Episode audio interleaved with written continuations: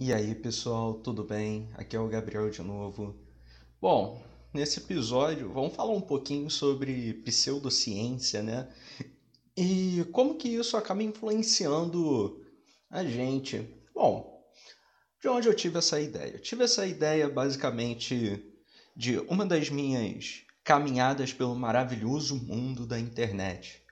E aí eu comecei a ter algumas notificações, né? Já que eu estava pesquisando algumas coisas sobre física quântica e mecânica relativística, eu acabei me deparando com um curso de terapia quântica.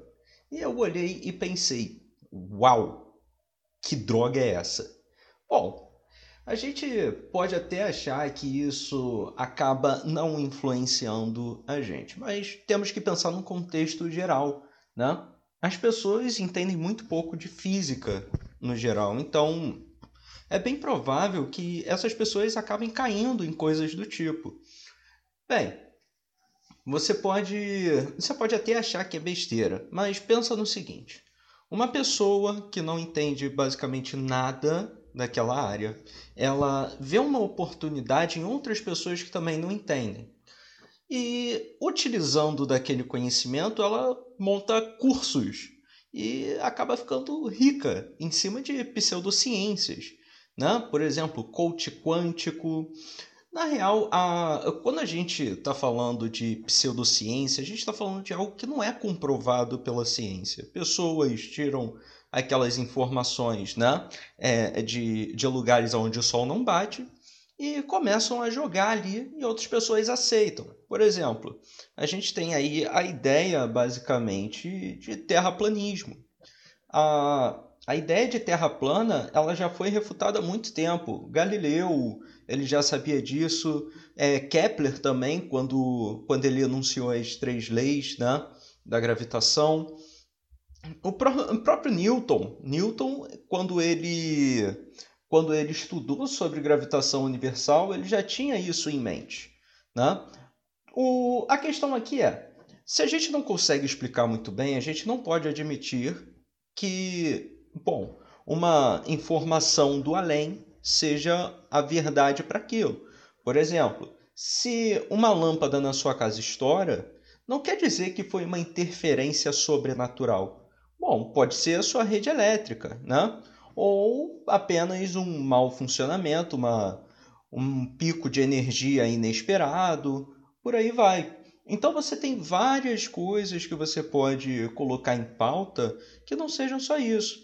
No caso da física quântica, a física quântica ela, é, ela ainda é um mistério para muita gente. Né? Os próprios físicos eles, eles têm ali uma certa dificuldade para entender aquilo para entender os conceitos, principalmente pelas diferenças da física clássica. Né? Para quem não entende muito bem as diferenças, vamos, vamos pensar assim: o que é a física clássica ou a física newtoniana?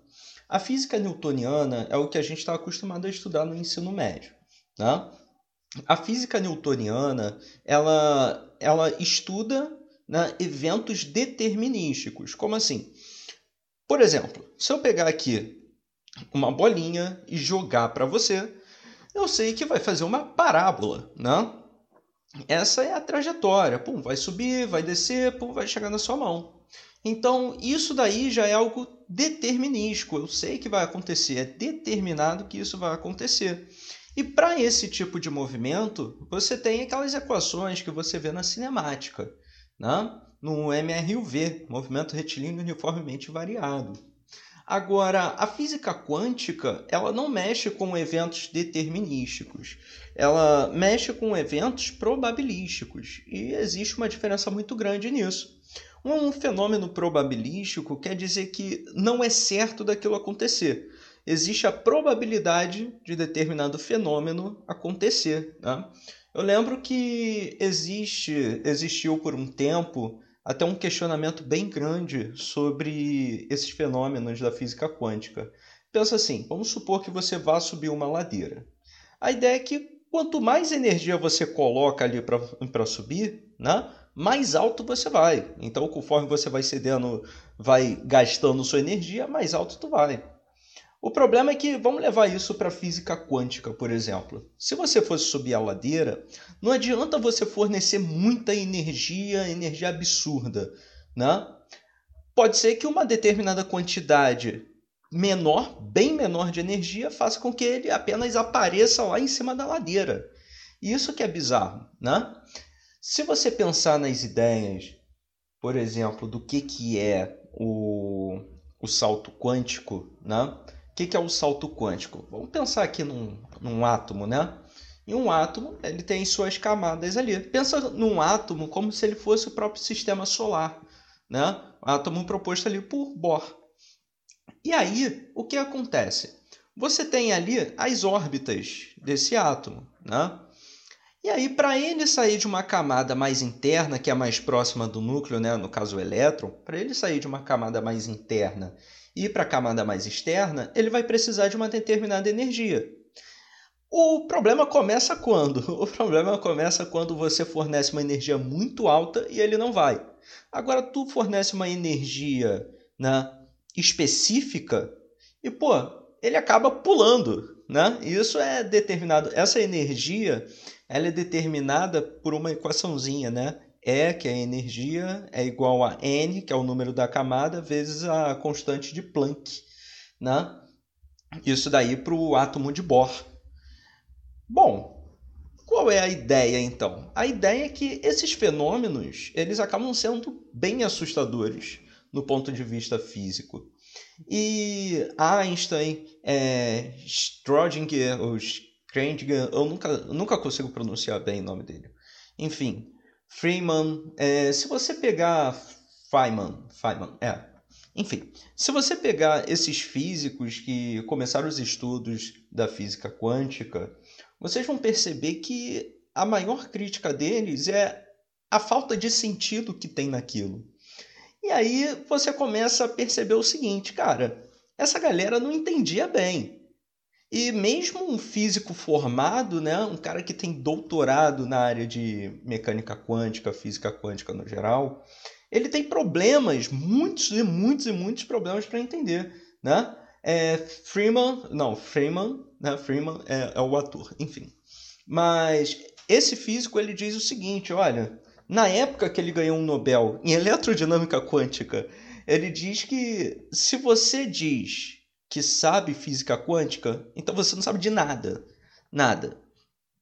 Então isso daí, né, o fato dos físicos eles não terem bem definido a ideia de física quântica, somando o fato das pessoas serem muito leigas até com a física clássica, acaba dando margem para a galera de pseudociência, né?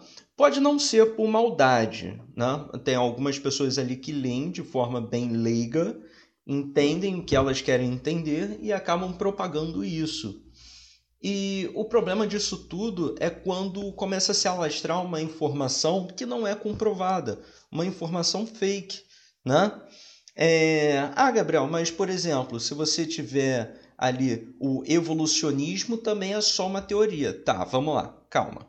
Existe a ideia de hipótese e teoria, né? A física quântica é uma teoria. Né?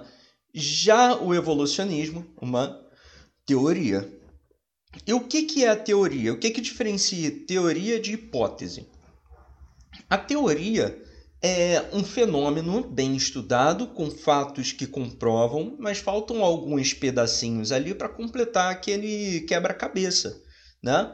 Mas o intuito da teoria é de fato algo bem baseado, algo bem estudado, algo que foi experimentado várias e várias vezes. Se você pegar o evolucionismo, por exemplo, você tem vários vestígios aí de um ancestral em comum, né? Ou ancestrais em comuns com aquela com aquele determinado tipo de, de animal. Por exemplo, o ser humano e um chimpanzé, por exemplo, eles são idênticos. Né? Em suas características, eles são idênticos. Então dá para ver que existe ali né, uma herança de um ente em comum. Se você pegar, por exemplo, a baleia, né, as nadadeiras da baleia, elas têm as falanges, né? Tem ossos que correspondem a uma falange dos dedos do, do ser humano. Então, em algum momento, provavelmente houve um ancestral em comum.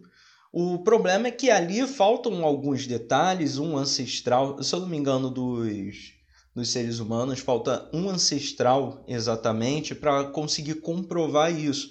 Então é uma teoria. Não quer dizer que é descartável, muito pelo contrário, tem que ser considerada, mas além de ser considerada, a gente tem que entender que falta uma pecinha. Mas aquilo dali é muito bem embasado. Né? Já, por exemplo, coisas como terapia quântica, bom, beira o, o absurdo, né? Beira muito o absurdo. Então, assim, cuidado com pseudociências, né? Até eu acho que reiki também, né, que é um método lá de, de tratamento japonês, algumas paradas assim também são. Fora que essa galera da pseudociência, eu já vi um cara que é coach quântico, né? Coloca aí aspas no coach, né? É, mas esse ser que é um coach quântico, se autodenomina um coach quântico, ele colocou ali que ele tinha doutorado em terapia terapia quântica com ondas. Ondas. Eu não, eu não lembro exatamente, mas era um doutorado que não existe. Isso daí é, é um absurdo sem tamanho, né? E, e, ele acabava falando algumas coisas muito bizarras, né? Que a física quântica ela tinha o poder de moldar, né? A gente, a física quântica comprovava que a forma que você observa o universo, você molda o universo, né? Você molda o universo de acordo com o que você observa. Bom, pensa assim, você está em casa, você quer muito, muito, muito assim, você olha para o universo e, e pensa, reforça isso na sua cabeça que tu quer muito dinheiro. E você vai co-criar dinheiro, né? O dinheiro ele vai brotar aí do nada para você, né? E segundo ele, a física quântica prova isso. Não, porque se fosse assim, bom, eu, pelo fato de eu ser físico e entender né, sobre os fenômenos, né, entender algumas coisas dos fenômenos de física quântica, lembrando que não dá para entender tudo, mas o fato de eu ser físico deveria ser semelhante a eu ser rico, né? Eu não, eu não sou rico, né? Bem longe disso. Então, assim, o, a ideia aí é, é muito assustadora. É, você também é legal você entender sobre o que, que significa quântico, né? Quântico vem de quantificação, né? que foi da época onde Albert Einstein ele começou a estudar sobre os fenômenos da luz. Vários físicos estudavam sobre a luz no geral. E, e eles acabaram percebendo que a luz, né? em sua essência, na verdade, ela funcionava como pacotinhos de energia. Você vai emitindo pacotinhos, pacotinhos, pacotinhos certos de energia, né? E, por exemplo, o salto quântico, né, que é quando o elétron sai de uma camada para outra, ele está ligado a esse, a esse fenômeno, né? Por quê? Porque o que, que acontece? Eles perceberam que, na verdade, para um elétron dar um salto de uma camada mais interna para uma mais externa, ele tinha que absorver energia, da mais externa para mais interna, ele tem que liberar energia. E tinha uma energia já pré-determinada para fazer isso tudo, né? que era dada em elétron volts. Então, assim, para vocês entenderem bem é, toda essa história sobre, sobre a pseudociência, né, que leva ao nome quântico, só fiquem longe disso, não mexam, faz mal para a saúde, é, não reproduzam. Ah, Gabriel, mas se a física quântica, né, se os físicos não entendem a física quântica, é, quer dizer que esses eventos podem ser verdade. Tá, por, pela minha experiência de vida, eu, eu vou dizer o seguinte: não é verdade. Segundo, pelo que eu estudo de física, não, não é verdade.